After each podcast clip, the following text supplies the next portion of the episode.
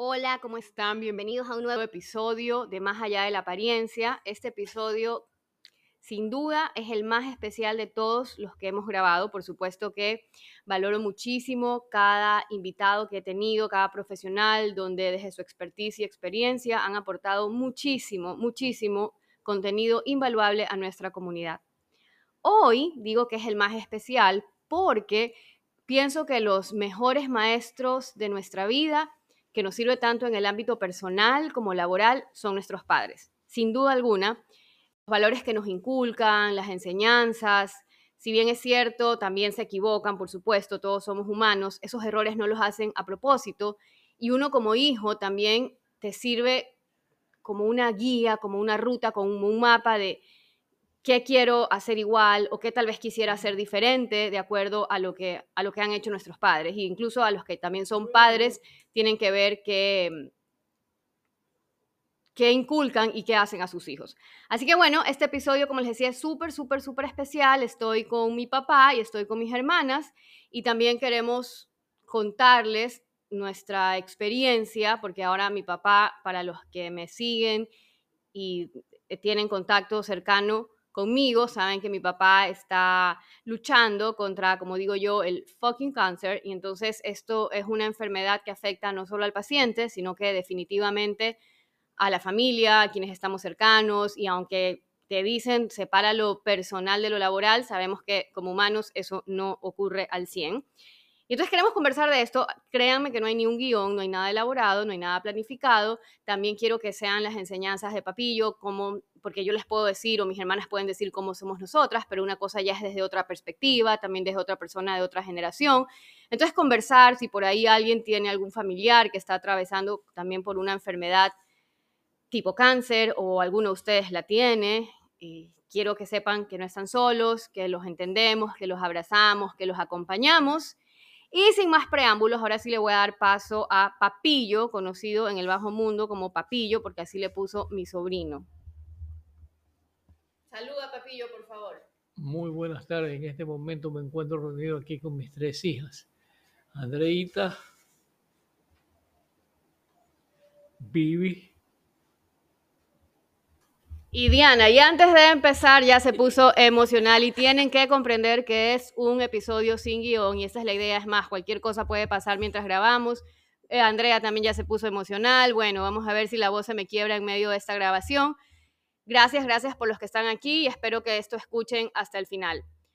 Bueno, ahora le doy el turno a Andrea para que se presenten. Hola, ¿cómo están? Qué gusto nuevamente estar con este podcast, bueno, en este podcast, perdón, ¿cómo están? Y ahora Diana. Hola, ¿cómo están? Bueno, yo primera vez que estoy, pero aquí con buena vibra y buena actitud en el podcast. Bueno, básicamente cada quien yo sé que va a tener mucho que aportar en las enseñanzas que les han dado sus padres. De mi mamá también tenemos hartísimas, pero eso da para otro episodio. Hoy centrándonos en Papillo, queremos conversar sobre la importancia que es tener el apoyo familiar, contar con un núcleo familiar que esté ahí en las buenas y en las malas.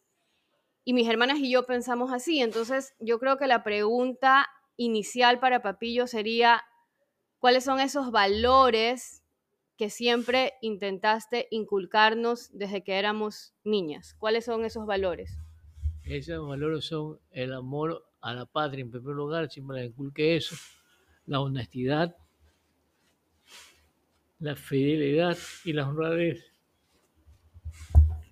que sin duda son valores que nos han llevado donde estamos al, día de hoy. Para los que conocen a Papillo, la verdad es que él, como todos, tiene sus defectos, por supuesto, pero estamos aquí para hablar de eso que va a sumar a esta comunidad. Y bueno, quienes lo conocen saben que es el hombre más bueno del mundo, más bondadoso. O sea, mi papá siempre decía que donde comen uno, comen dos, y sus mejores amigos terminaban siendo el señor que vende guineos. A ver, cuenta la historia, por favor. Sí, ahorita me, río porque él dice el amor a la patria lo primero, lo primero, perdón, sí, el amor a Dios y el amor a la patria. Siempre decía qué importante ser un buen ciudadano. Entonces, todavía creo que tenemos esas, esas enseñanzas y las aplicamos. Eh, lo del bananero es chistosísimo. Cuando nosotros éramos pequeñas vivíamos en el centro y siempre todas las mañanas para los que eh, les, eh, nacieron en el año 80, los, las frutas o el guineo se vendía en, en carretilla y siempre pasaba un señor vendiendo guineos y decía "Vin- guineo, guineo, bananas, bananas y mi papi salía con nosotros a comprar la, esta fruta. Bueno, pasó el tiempo y el señor siempre seguía, siempre seguía vendiendo el guineo y a mí me decía gatita, o sea, me tenía un, un aprecio muy importante y al señor guinero le decía yo. Y así pasó el tiempo, ya crecimos, nos cambiamos de casa, etcétera, etcétera. Y un día yo estaba con mi hija Alejandra de unos ocho meses y mi papi va al departamento a visitarme y me dice, oye, mi amor, voy a invitar a un amigo. Y yo, ¿en serio? ¿Que quiere conocer a la bebé? Y yo, ¿quién? Y me dice, ¡tarán! Y abre la puerta y era el señor Guinero, que era una historia increíble del señor Guinero, que era, creo que era holandés, no recuerdo bien de dónde, de dónde era, pero estaba aquí en Ecuador por sus hijos de visita y se quedó. Bueno, la cosa es que vino a visitarme, imagínense, entonces yo dije, wow, o sea, la enseñanza de mi papi es que para todo el mundo, o sea, todo el mundo puede ser amigo de todo el mundo. Todos somos iguales y eso, pero de verdad desde chiquitos. Y me acuerdo que mi papá es tan, pero tan bueno que la única vez que nos asaltaron, que fue horrible en la casa, que se metieron unos ladrones, mi abuelita lloraba y mi papá, señor ladrón, no desea un sanduchito. Y es como que, ¡ah! Después mi abuelita contaba eso y se reía, estaban súper nerviosos. Y, o sea, imagínense a qué nivel. Y mi papá ofreciéndole un sanduchito al ladrón. Eso es la verdad. Y jugo de naranjilla. Es de lo, lo que no me acuerdo si el ladrón te aceptó. Creo que no te aceptó. No, no, estaba bravo y no aceptó. Claro, sí, pues lo que quería era irse con sus cosas, pero bueno, a ese nivel. Y esto para mis queridos emprendedores de esta comunidad, realmente cuando te enseñan a ser gente, y, y yo lo puse en el primer, el, pri- el primer episodio de este podcast, es nuestro verdadero valor como seres humanos. Y eso definitivamente lo aprendí de mi papá. Eso no te lo enseñan en ninguna escuela, en ninguna universidad. Es cómo hacemos sentir a los demás y cómo hacemos sentir a los demás independientemente del cargo, del título o del dinero que tengan. Eso es lo que nos abre puertas en todos lados y sabemos que la vida es súper cíclica. Hoy un cargo tienes, mañana no, y eso no puede depender tu valor como seres humanos. Y definitivamente en un negocio, cuando tú lo haces, como yo decía, desde lo que tú hagas, si tú lo haces de verdad con el ánimo de servir, de ayudar, de potenciar, esto definitivamente te va a servir, te va a abrir puertas y está sumando a la, a la sociedad. Así que qué bonito eso. Eso por un lado de lo que más, de lo que más me acuerdo. Algo que también nos, nos inculcaba muchísimo mi papá. Dianita, ¿tú te acuerdas de más? Así algo así como súper clave. Que, el- que, claro, porque la honestidad, por supuesto, el ser transparente. La conexión inmediata con el Espíritu Santo. Sí, bueno, eso de hecho es un don, eso es un don que tiene mi papá y hasta hoy. Me acuerdo que una vez, mami, no te pongas brava por lo que voy a contar, pero dijo, oigan, ¿qué pasa? Pues que tu papá es santo, ¿qué? Que siempre le dicen reza por tal cosa, reza por tal cosa. Pero literal, yo cada vez que tengo, no sé, que dar una conferencia importante o reunirme con un cliente importante, es como, en serio, como que el rezo de mi papá no falla. Entonces siempre le digo, eh, por favor, reza por tal cosa y tal cosa, y mi papá siempre contesta que tiene su conexión. A Le, le digo siempre a Vivianita, todo saldrá bien bajo la dirección del Espíritu Santo, Padre, de la Santísima Trinidad, perdón, Padre, Hijo, Espíritu Santo, y tu conocimiento. Sí, siempre me dice eso. Y quería aclarar respecto al señor del Guineo. El señor del Guineo es una persona oriundo de aquí de, de- de- de Esmeralda, porque el, el holandés se casó con una esmeraldeña y nació él. Y, y se fue, y los hijos se fueron a vivir a Estados Unidos, y entonces se lo llevaron ya con el tiempo, que él vivía aquí solito, en la- eh, aquí en Guayaquil. Y de allá, cuando vino a saludarme, cuando lo vi en la puerta, era otro, pues, transformado, bien vestido, alquilando carro y hospeda- hospedado en el Hotel Continental. Sí, comprendan que aquí hay mucha emoción de por medio, pero estamos felices. De hecho, cuando le propuse a mi papá grabar este episodio, se puso se puso súper feliz y, me encanta que esto va a quedar, Dianita. Eh, sí, para complementar lo que decíamos de la fe del Espíritu Santo, sí, todas las mañanas cuando íbamos al colegio íbamos rezando, que cuando hacíamos eh, carpool con otra amiga, las primeras veces se quedaba como que, ¡ah! rezan. Entonces, sí, todos los días camino al colegio rezábamos y entre las oraciones siempre estaba la oración al Espíritu Santo. Otra cosa chistosísima es que mi papá es el as de los apodos, que bueno, esto yo incluso lo he puesto en un tip de etiqueta que en el trabajo no se hace, pero en la vida personal la verdad es que son unos apodos que a la larga como son con mucho cariño. Por ejemplo, a mí hasta ahora que tengo 40 años, Dios mío, me dice bebé, a Dianita le dice canito y a ti cómo te dice gato? Paquetito Andrews. Paquetito Andrews. O sea, imagínense, son apodos de la nada. Y creo que yo también medio heredé eso porque también me gusta poner, poner apodos. A todas en realidad. A Robertito Dianita le puso Bebuchi, a los Papus Papus, que son mis sobrinos. Pero bueno, esto es como un, un entremés porque recuerden que esta conversación está siendo súper fluida. Mr. T le dice a Robertito. ¿Cómo, ¿Cómo, el enterarnos de esta enfermedad nos, nos cambió totalmente? Porque la verdad es algo que no lo imaginábamos, que no lo veíamos venir. Y, y así uno diga, no, sí, o sea, tranquilo, hay momentos en que por más que tú quieras ser fuerte, vas donde un doctor y te dan determinadas noticias. Entonces, ¿cómo, ¿cómo hacemos? ¿Cómo hacemos si queremos sacar un emprendimiento adelante? ¿Cómo hacemos si estamos en una empresa y somos nosotros o tenemos este familiar tan amado que está pasando por esa situación, que tienes que dividir tu tiempo, que en las citas, que los gastos médicos, son varias cosas y que sabemos que lo más importante es tener una actitud. O sea, ¿cómo haces para tener esta buena actitud con todo esto que se te viene? Algo que, que yo ahora lo digo muchísimo en mis cursos es que lo único que no se recupera en esta vida es el tiempo. Entonces, literal, estamos, queremos hacer que cada segundo cuente, que cada día cuente, pero ¿qué ha sido para ti, papá, como que lo más importante para mantenerte positivo ante toda esta situación? La ayuda de las tres, de mis tres hijas, que siempre están pendientes de mí, igual que mi mamá. Y la fe en Dios, eso es lo que me mantiene a mí. Gato. Yo creo, lo que dijo Viviana, eh, lo que dijo mi papi, obviamente, y, y, algo particular fue, yo, como los que me conocen también, soy eh, una creyente que la actitud es todo en la vida. Obviamente también la disciplina, la autoestima, pero la actitud creo que envuelve a todo esto.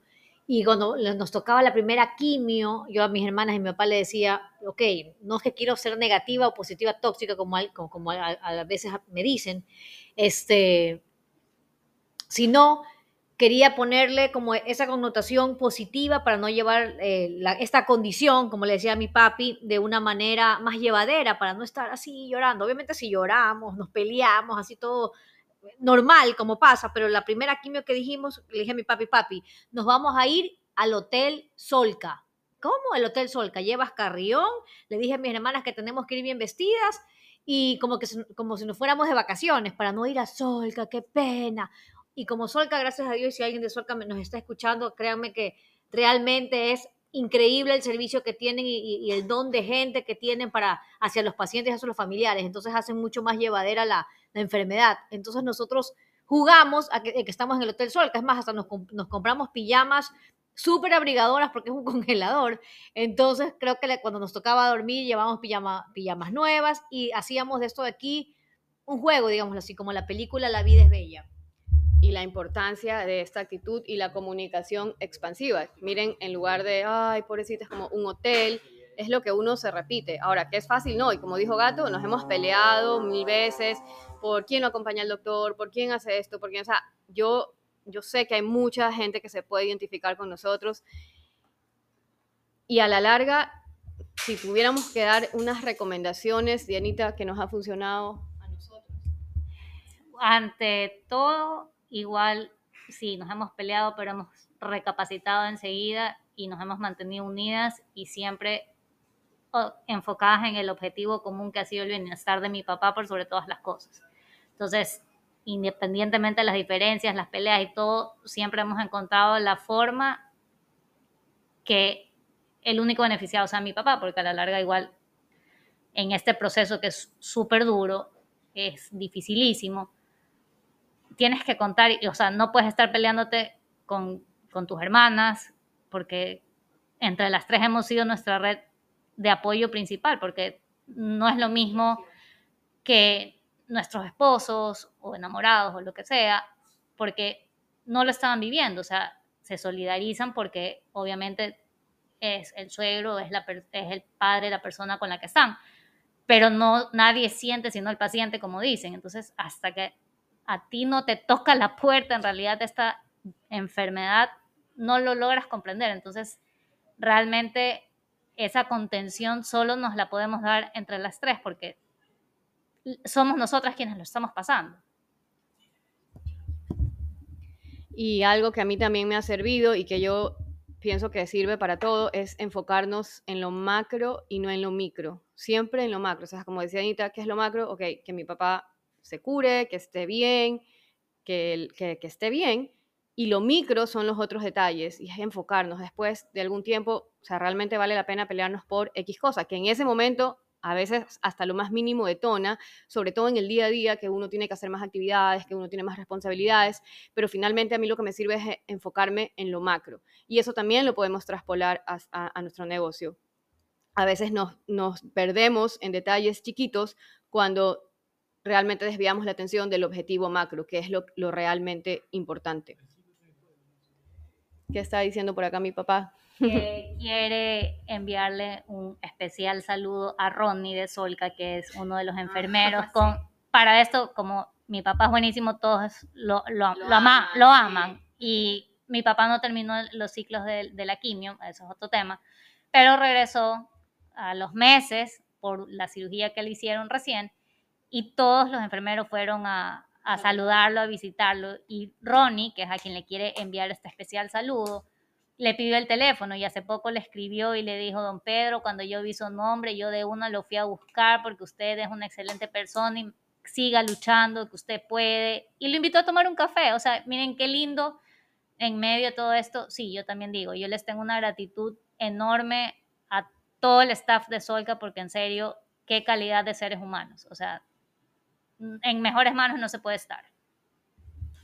Así que bueno, ojalá Ronnie esté escuchando este episodio. Si alguien lo conoce, por favor, compártanle, porque sí, mi papá también está súper agradecido y eso creo que ha sido una pieza fundamental en, con quién te rodeas. Entonces, más allá del núcleo familiar, también importa muchísimo con quién conversas, con quién conversas después de tu familia, esa persona que te da ánimos o que no te da, porque eso definitivamente influye para que te sientas bien y no te dejes llevar por pensamientos negativos una de las cosas que fue lo primero que Andrea propuso, porque el crédito es total de ella, es no lo tratemos como enfermo.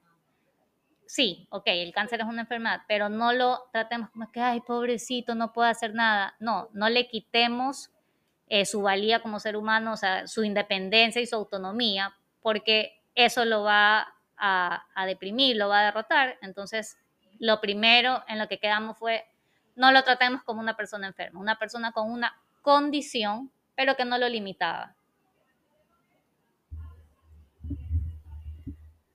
Y bueno, así, así se ha hecho, porque literal, eh, que, que, sea lo más autosuficiente posible, que, te, que se sienta útil, motivado, y es re útil, ya les digo, a veces eh, una oración tiene más fuerza que, que, cualquier otra cosa, y realmente, bueno, algo también que yo quiero rescatar, que lo podemos usar siempre, es que mi papá no ha pasado un solo día en la vida que no te salude. O sea, uno en el día a día se olvida de escribirle a sus amigos, se olvida de escribirle a su mamá, se olvida de escribirle a, tu, a quien sea.